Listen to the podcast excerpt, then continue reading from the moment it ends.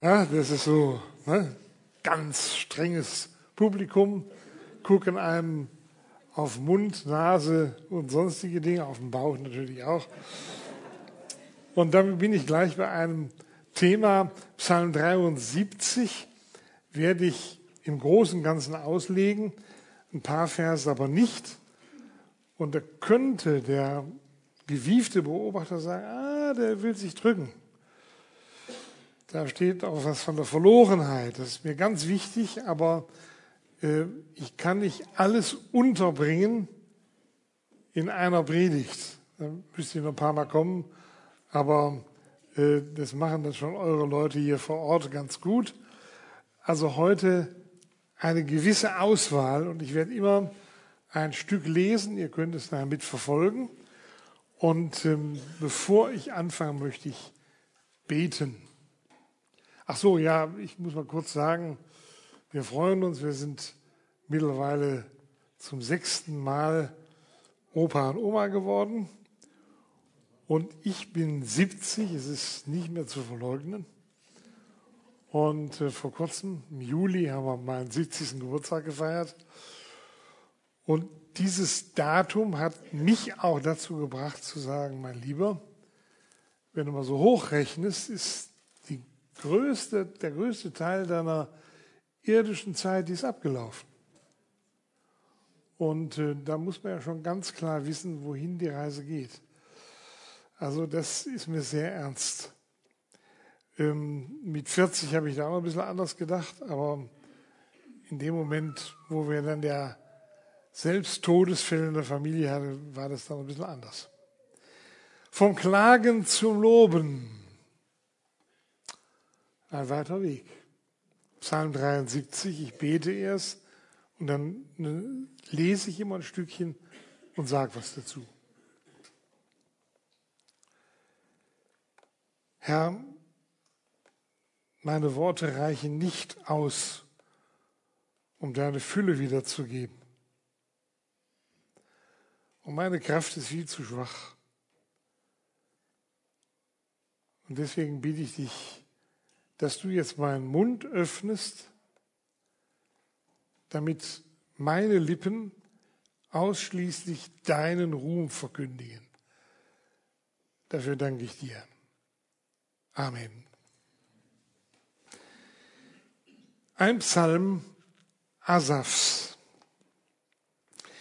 Ich aber wäre fast gestrauchelt. Nur wenig fehlte noch und meine Füße wären ausgeglitten. Ich beneidete die Überheblichen. Es machte mir zu schaffen, als ich sah, dass es den Gottlosen so gut geht. Sie verhöhnen und unterdrücken andere. Durch die Bosheit ihrer Worte von oben herab reden sie stolz daher. Ihr Maul reißen sie weit auf. Weder Himmel noch Erde bleiben von ihrem Spott verschont. Darum laufen ihnen auch so viele Leute nach und nehmen ihre Worte gierig auf wie Wasser. Und dabei sagen sie ja auch noch, wie sollte Gott von unserem Tun eine Ahnung haben? Er, der Höchste, bekommt doch gar nichts mit. Soweit der erste Teil. Und ich möchte anfangen, ich habe übrigens heute fünf Punkte, nicht drei wie früher. Ihr seht, wenn man älter wird, nimmt man sich ein paar Unverschämtheiten raus. Also erster Punkt. Unmögliche Gedanken. Wenn ich auf mein eigenes Leben gucke, dann merke ich, dass ich oft ein geschöntes Bild von meinem geistlichen Leben habe. Bei euch natürlich ganz anders. Aber bei mir ist es so. Schon im Gespräch mit meiner Frau werden dann aber oft die Positionen wieder gerade gerückt. Und weil ich immer so ein ganz gutes Bild auch von mir hatte, habe ich in früheren Jahren vor allen Dingen noch mehr gedacht, warum muss mir jetzt das und jenes Schwere passieren? Oder warum geht eine Vorstellung, die ich für geistlich hielt, da habe ich gedacht, Gott muss doch logischerweise so handeln, wie ich es mir vorgestellt habe. Warum geht es nicht in Erfüllung? Was stimmt denn da nicht? Als engagiert lebender Christ habe ich doch das eigentlich verdient. Und dann kenne ich auch, dass ich Menschen beobachtet habe um mich herum und die leben, leben fröhlich, leben gut, das gönne ich ihnen auch. Aber trotzdem habe ich manchmal gewurmt und gedacht, die leben so in den Tag hinein. Und man hat ja wenigstens äußerlich manchmal den Eindruck, dem Nachbarn geht es viel besser als mir. Er seid natürlich ihr viel anständiger wie ich. Ihr denkt es nicht, aber ich denke das manchmal. Ich kenne also solche Gedanken, wie Asaf sie kennt, dass ich sage, meine Verbindung zu Jesus muss doch ein bestimmtes Tun nach sich ziehen. Das ist doch logisch. Und dann machen wir eine Rechnung auf und plötzlich merken wir im Leben, dass diese Rechnung nicht aufgeht. Tragisch. Und deswegen gucken wir uns das mal näher an. Ich bin schon beim zweiten Punkt, das seht ihr, ich bin bald fertig. Zweiter Punkt, Klagen erlaubt. Klagen erlaubt.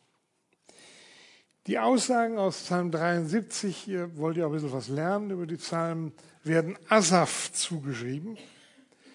Er war einer der Anführer eines der mehreren Chöre, die der König David, der ja sehr musikalisch war, unterhielt. Aber jetzt muss ich sagen, Asaf, lieber, frommer, guter Bruder Asaf, redet man so mit Gott? Also, ne, ihr müsst jetzt mal, wenn ich das noch in anderes Deutsch fassen würde und nicht sagen würde, das ist ein Bibeltext, dann würden wir sagen, eine dicke Lippe gegenüber Gott. Große Klappe. Dürfen wir so mit Gott reden? Und ich frage jetzt mal uns, dürfen wir Christen so mit Gott reden? Und wenn ich von Christen spreche, wisst ihr, was ich meine. Menschen, die in einer persönlichen Jesus-Beziehung stehen, die ihn reinreden lassen ins Leben. Solche Leute dürfen wir so mit Jesus reden? Und nochmal die Frage, haben wir nicht ein gewisses Anrecht, auf der Sonnenseite des Lebens zu stehen? Aber was kommt dann? Ich erlebe schwere, vielleicht unheilbare Krankheit in meinem Umfeld. Ich erlebe Tod von meinem eigenen Leben brauche ich ja nichts zu erzählen, das wissen die meisten noch. Ich erlebe berufliche Schwierigkeiten. Vielleicht merke ich, dass ich gemobbt werde am Arbeitsplatz. Oder ich habe in der Familie irgendwie Schwierigkeiten. Besonders friedfertig geht es ja zu, wenn es ums Erben geht bei vielen Leuten. Da wird es richtig gemütlich. Also Konflikte aller Art, die nagen an uns. Und wenn ich überlege, allein in den 14 Jahren, wo wir hier waren, was wir an tragischen Erlebnissen miteinander erlebt haben in der Gemeinde, es wird heute nicht anders sein, vermutlich, das, das spricht ja Bände.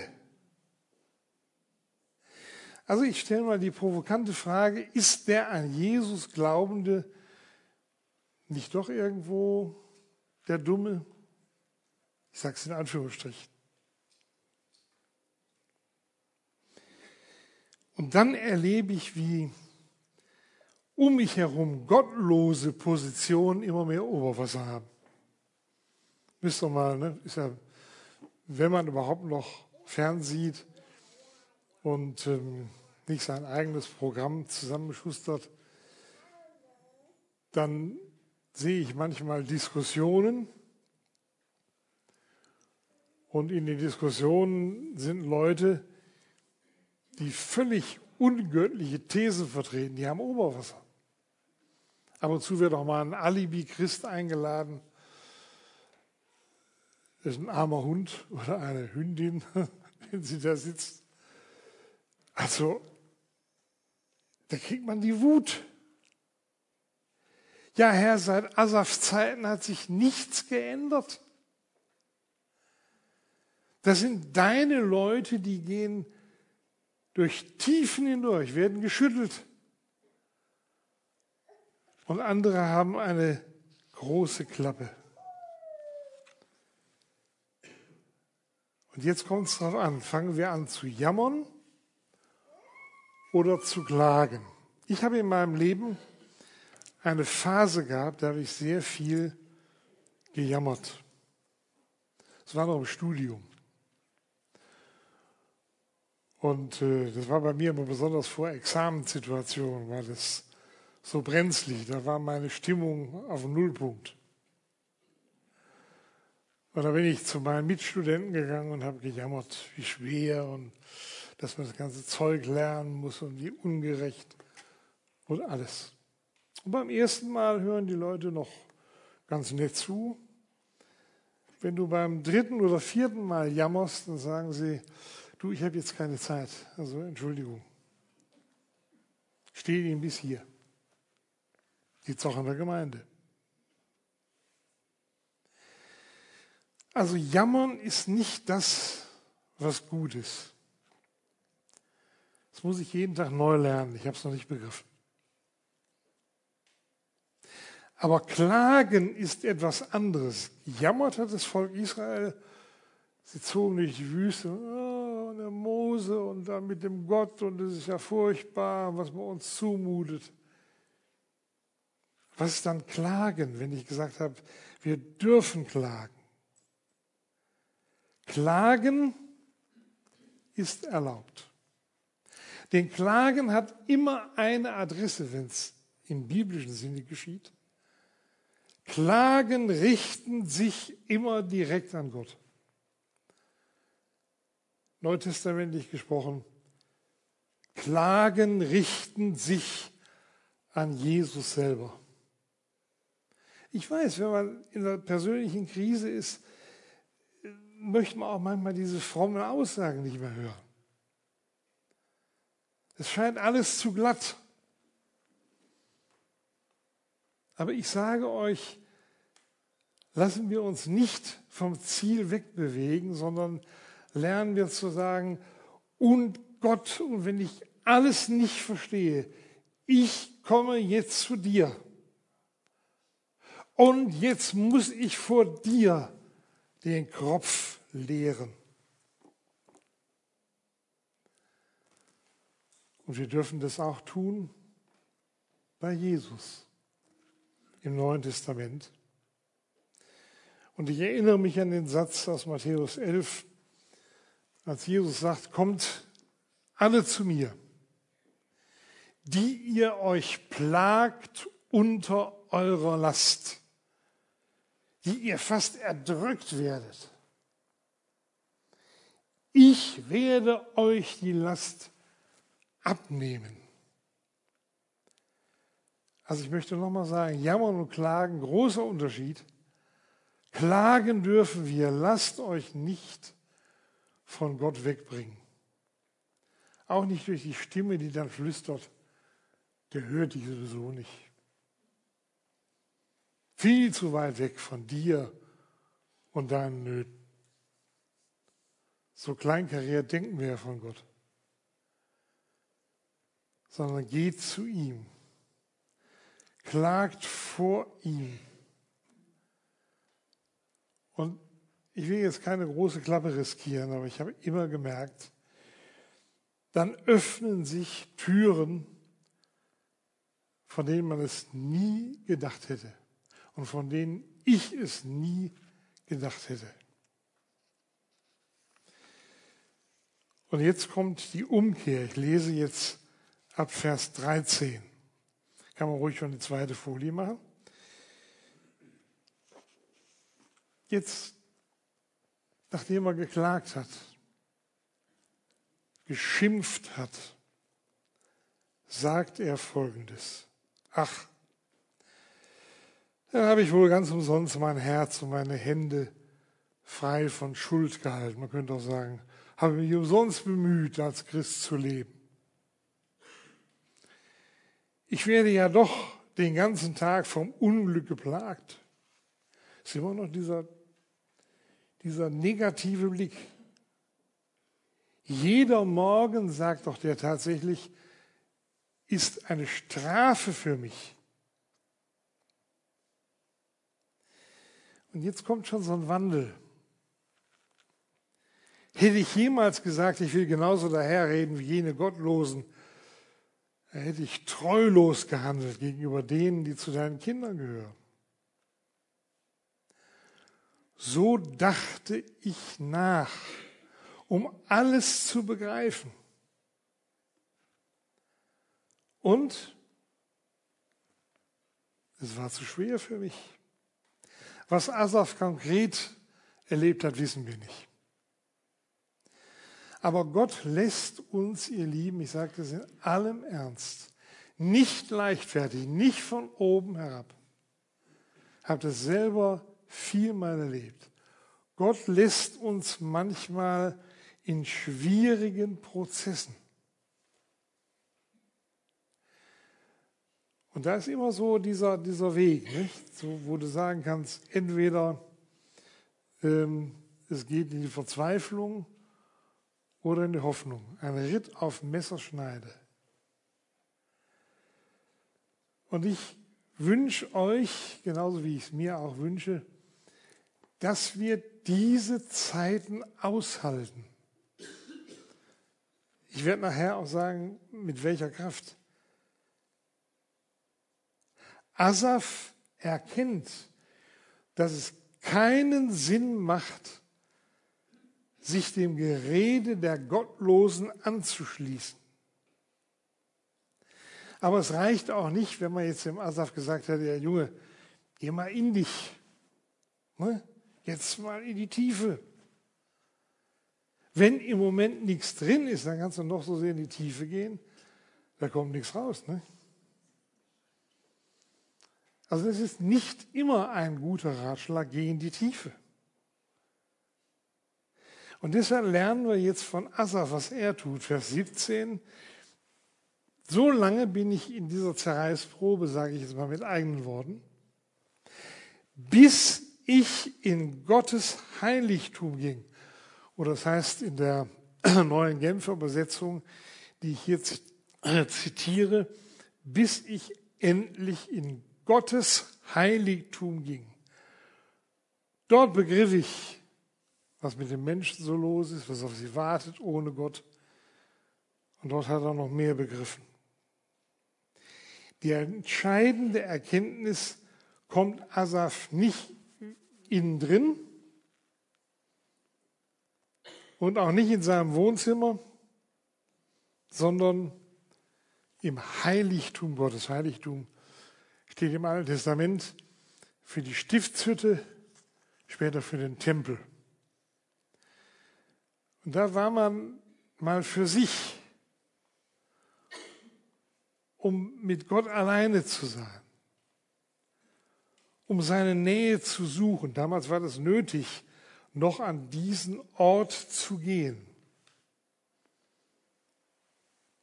Und ähm, dann sagt er weiter, als mein Herz verbittert war, da war ich töricht aber jetzt im Heiligtum ändert sich das. Was heißt das für uns? wird morgen früh hier an der Kirche Parkplatzprobleme sein, weil alle in die Kirche rennen, ins, Heiligtum. Müsst ihr nicht.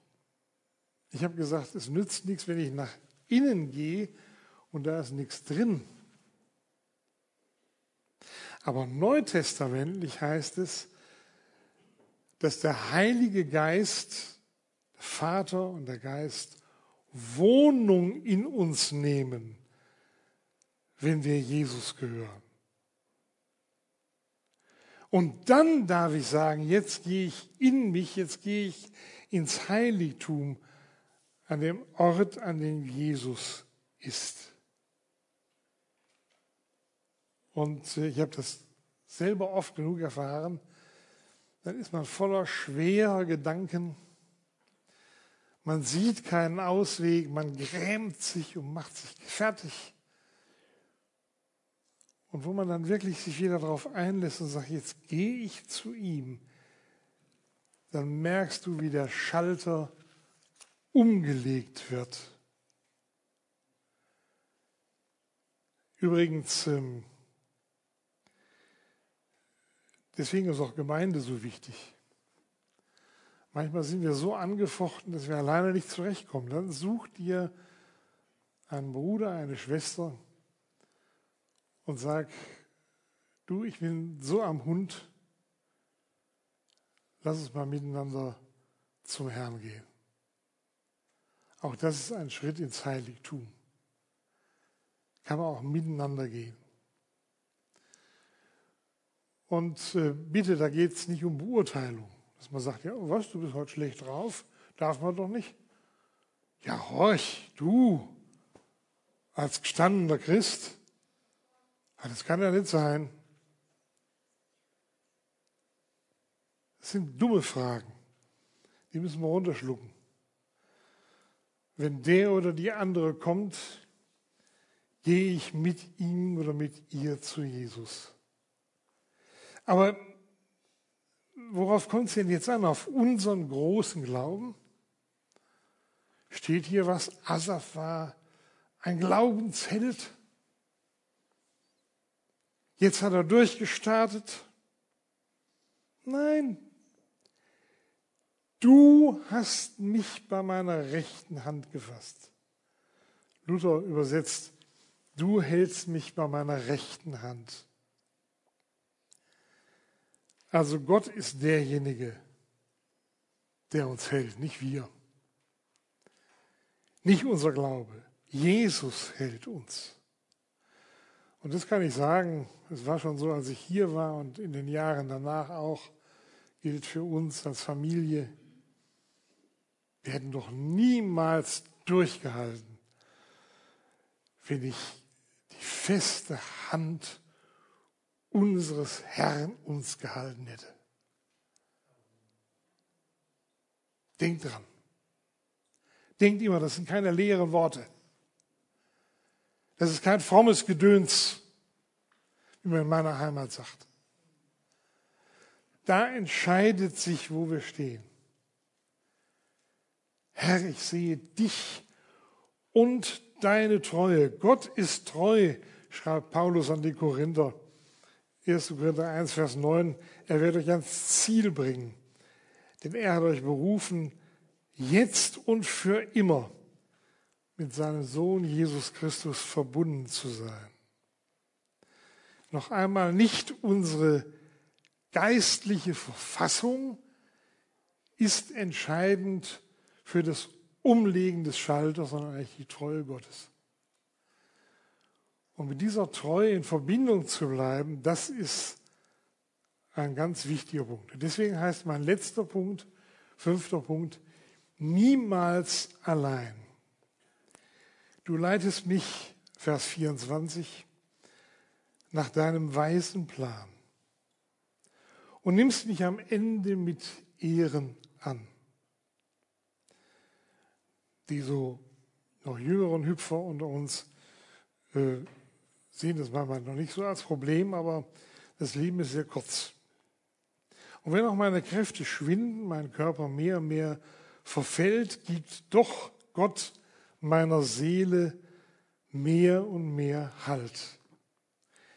Er ist alles, was ich brauche und das für immer. Für mich, sagt Asaf, ist Gottes Nähe beglückend. Mein Vertrauen setze ich auf den Herrn. Alle deine Taten will ich weitererzählen. Also noch einmal, wenn es auch in unserem Glaubensleben manchmal zerrt und zehrt, manchmal spürt man das sogar körperlich, dann lasst uns auf Jesus blicken. Und das in dem Moment, wo wir denken, Gott schweigt. Wisst ihr, wer das größte Schweigen Gottes ausgehalten hat? Jesus am Kreuz. Also da hing Eli, Eli, Lama Asabtani. Mein Gott, mein Gott, warum hast du mich verlassen? In diesem Moment hat er den Vater nicht gehört. Er musste hindurch. Anders wie wir die Sünden der ganzen Welt tragen. Aber das Tolle ist, der Vater hat sich nicht verabschiedet, er war da. Er hat ihn dann von den Toten auferweckt und zu sich genommen. Ich habe einen beeindruckenden Satz gelesen, da schreibt der sich im Ruhestand befindliche Papst Benedikt, der übrigens ein sehr geistlicher Mann ist. Manche sagen, oh, verknöcherter alter Mann. Na, denkst du, geistlich ist der hellwach. Und ähm, der hat gesagt, es ist was ganz Wunderbares, dass sich Jesus der Nähe des Vaters völlig gewiss ist, obgleich er nicht wie in anderen Augenblicken die Stimme des Herrn von oben hört. Das dürfen wir uns merken. Auch wenn wir manchmal ich sage mal in Anführungsstrichen, das Schweigen Gottes aushalten müssen. Er ist trotzdem da. Er führt uns zum Ziel. Und das Ziel ist ja, dass wir auf ewig mit ihm zusammen sind. Und dann hört der ganze oder alle Gründe des Klagens, die hören da mal auf.